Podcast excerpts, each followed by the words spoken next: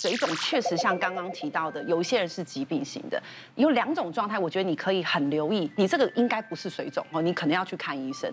这两种状态，第一种叫做你要观察，因为多数水肿在脚哈，所以我就讲的比较是下肢哦。第一种，它是不是单侧的？好，因为其实通常的水肿，如果你不管是生活饮食的，多数是两侧微微肿。如果今天哎，我怎么只肿一只，一直肿肿的特别严重，那你要小心，这个可能一定要去寻求医生协助。嗯、第二种肿是，其实我们可以看我们下肢的前径，就是指呃我们的呃呃脚脚的呃小腿的前侧，这个摸起来最薄的地方，好，对，小小腿的前侧摸起来最薄的地方，这个地方通常不会蓄水，也就是说它基本上不会有脂肪在那边，好，所以大家每一个人都差不多薄薄的。这时候你如果呃。比如说，这是我的脚的前进，我压三秒钟，好，要有一点力气压三秒钟，压三秒钟之后，哎，放开，它就是正常的，没没有没有没有陷下去的，OK。但如果它呃，如果你今天是不正常的，我等下就要给你看诊了哈。就是我们说，假如按上去回弹之后，它还是一个你大拇指的形状，这种要很注意。它怀孕也会回不来，对不对？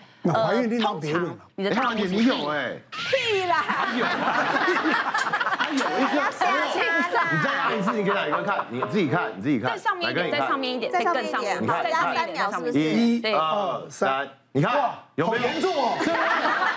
他有，我们没有。这样子，我们没有，你有，真的。他都已经烤烘焙师了，还 没有，还没有啦，没有啦，应该是没有。他把症状推掉。对对对。那如果说你有这些啦，哈，其实我们有一些疾病会跟水肿有关联的，蛮多的。比如说肾脏有问题，肝脏有问题，心脏有问题，内分泌、甲状腺有问题。所以如果你有提到我刚刚那样，当然还有就是你觉得你的肿的跟上下好像一半的人，就是上面很瘦，下面很胖，我觉得你都可能要去寻求不管加一颗或者是其他的医生去做一点协协助的动作。其实有两种生活习惯，我真的觉得可能会造成水肿。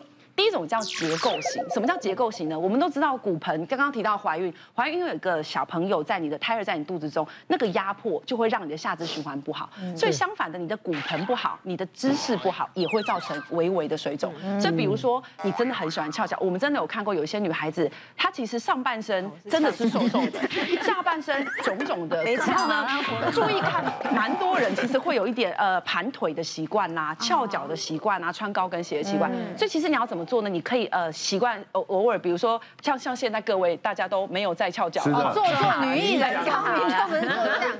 对对对，讲了我们怎么，或者是做点下半身运动，让你的肌肉把水分带回去。其实这是一种不错的方法。但第二块提到的是饮食，我们其实都知道有一种饮食就是比较咸的饮食，好像跟水肿有关。那怎么会跟生冷饮食有关？嗯，这个就提到刚刚浩然姐讲的。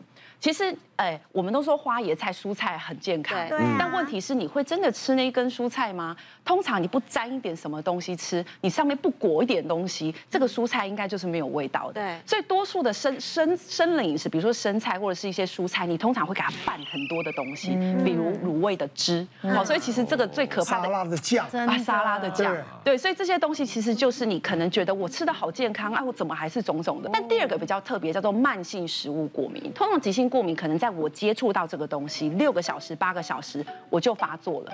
慢性过敏很讨厌，它通常有时候发作时间会维持四十八小时后才发作。所以我如果我现在问一下。丽婷姐，你今天的两天前你吃了什么？早餐太难想知道？或者是这两天内你总共吃了什么？哎，有时候其实我觉得很难，很难要回想，要其实需要一点回想。我之前就遇过一个我这我印象比较深的，她其实来找三十几岁一个女孩子，她是自体免疫的问题哈，就是想说看还可不可以呃让身体的一些呃有有一些行为可以改变啊哈。那时候我就先跟她说一件事，因为她的状态比较严重，所以我就先告诉她有一些可能会造成慢性食物过敏的食物，可能就少吃一点。那时候我给她三种食物，这三种食物在一些统计上，它容易造成慢性过敏的比例很高哦。第一个就是小麦，好，就是各种面包、面条、披萨皮这些东西。第二个叫做牛奶，它都是健康的，可是它对于我们观察中真的比例上过敏的人很高。第三个鸡蛋，刚刚好，它真的三个全部都中。他就跟我说：“哎，我的脚真的只有二十四号。”他一直觉得他的脚的尺寸在二十四号。二十四码跟二十五码的中间，像有些人他都知道我是二十四号的鞋子嘛，所以他就会都可以去上网买。他不行，他一定都要到那种百货公司去试穿鞋子。但是自从他开始做了这个所谓的，我就叫他做，他就很认真的把呃小麦避掉啦，牛奶避掉，鸡蛋鸡蛋避掉后，他突然发现，哎。我所有以前塞不进去的二十四号鞋子，通通塞进去了。所以其实我们换个角度想，就是它的可能脚中的慢慢的一点水肿，其实是有退掉的。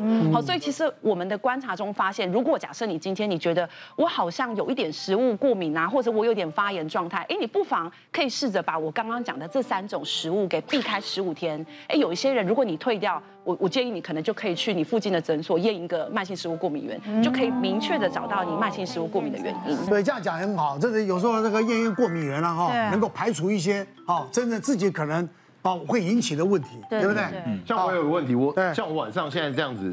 我都喝无糖豆浆跟无糖燕麦，其实这样对身体是好的吗？我们今天因为其实目标是水肿的问题嘛，如果说照照你刚才那个东西，它基本上钠含量不高，所以它其实不太会肿。可是因为有些人他如果喝水分的东西，包含像豆浆类的东西，他因为晚上的那个肌肉，他整体的肌肉血液循环没有那么好，他也是会肿，就是晚上的水分都比较飙那么多。我就印象有有一个深刻，有个女生，她那时候是三十岁，然后她是做那个时尚杂志类的，那你知道？做时尚杂志类的主编，然后他们就也要漂漂亮亮的这样子哦，所以他对他自己的身材什么这些东西都很在乎，所以他就会他来的时候他就会在乎就是他的体重，然后他就跟我说，其实我也知道，就是说像吃火锅一定就会肿，然后他知道说像吃卤味也会肿，而且。大家会想说卤味就是那个热热的卤味，其实没有，因为现在很流行那种冷的卤味，有没有？那冷的卤味其实也是卤得很入味，所以它其实一样含钠量很高。所以他就说，他后来他就想说，那我就改，因为想要吃健康，所以他就吃青菜，然后青菜以后他就吃那个生菜沙拉。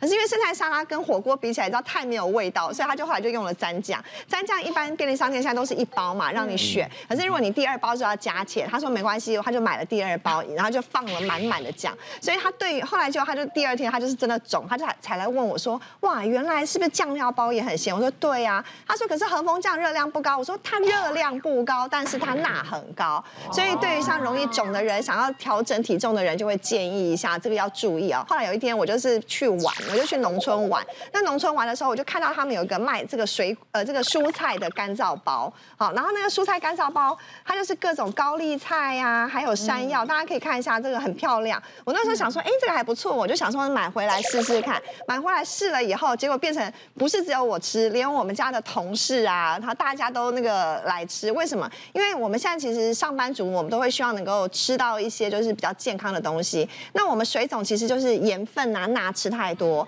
那我们需要钾离子，可是钾离子在哪里？其实钾离子在蔬菜里头。所以对有些人，他就觉得很麻烦。哎，那我就来不及买青菜弄东西，那这个蔬菜干它其实丢到热水就 OK，还可以吧？怎么样？怎么感觉大家表情？吃不下，好，没滋没味，好吃吗？是甜的，你试试看，你试试看，有味道吗？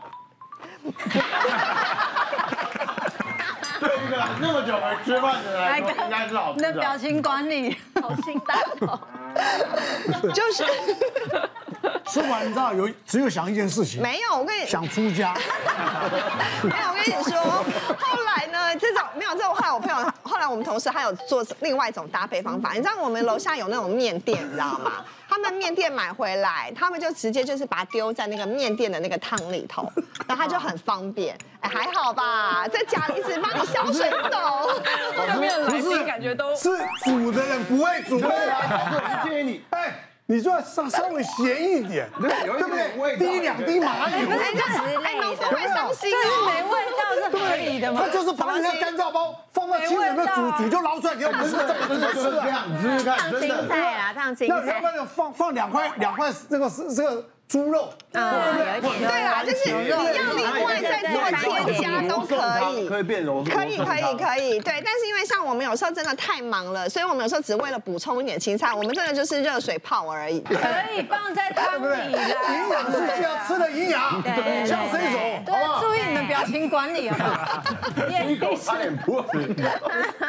我们刚刚其实提到很多水肿了，其实大家后来大家都晓得，水肿绝大部分都是你吃的东西盐分。比较高嘛，哦，那其实刚我们刚刚也晓得，其实如果你的呃水肿如果一两天没有消掉以后，其实有时候是反映出你身体的一些问题。那我这里跟各位分享一个案例哈，我有一个四十多岁的女性患者，当初来找我，她就觉得说，哎，她最近肚子变得好大，然后体重重了好几公斤，他就觉得说，哎，我是不是变胖了？然后他就到我门诊来，是想说，哎，我可不可以教他怎么减重？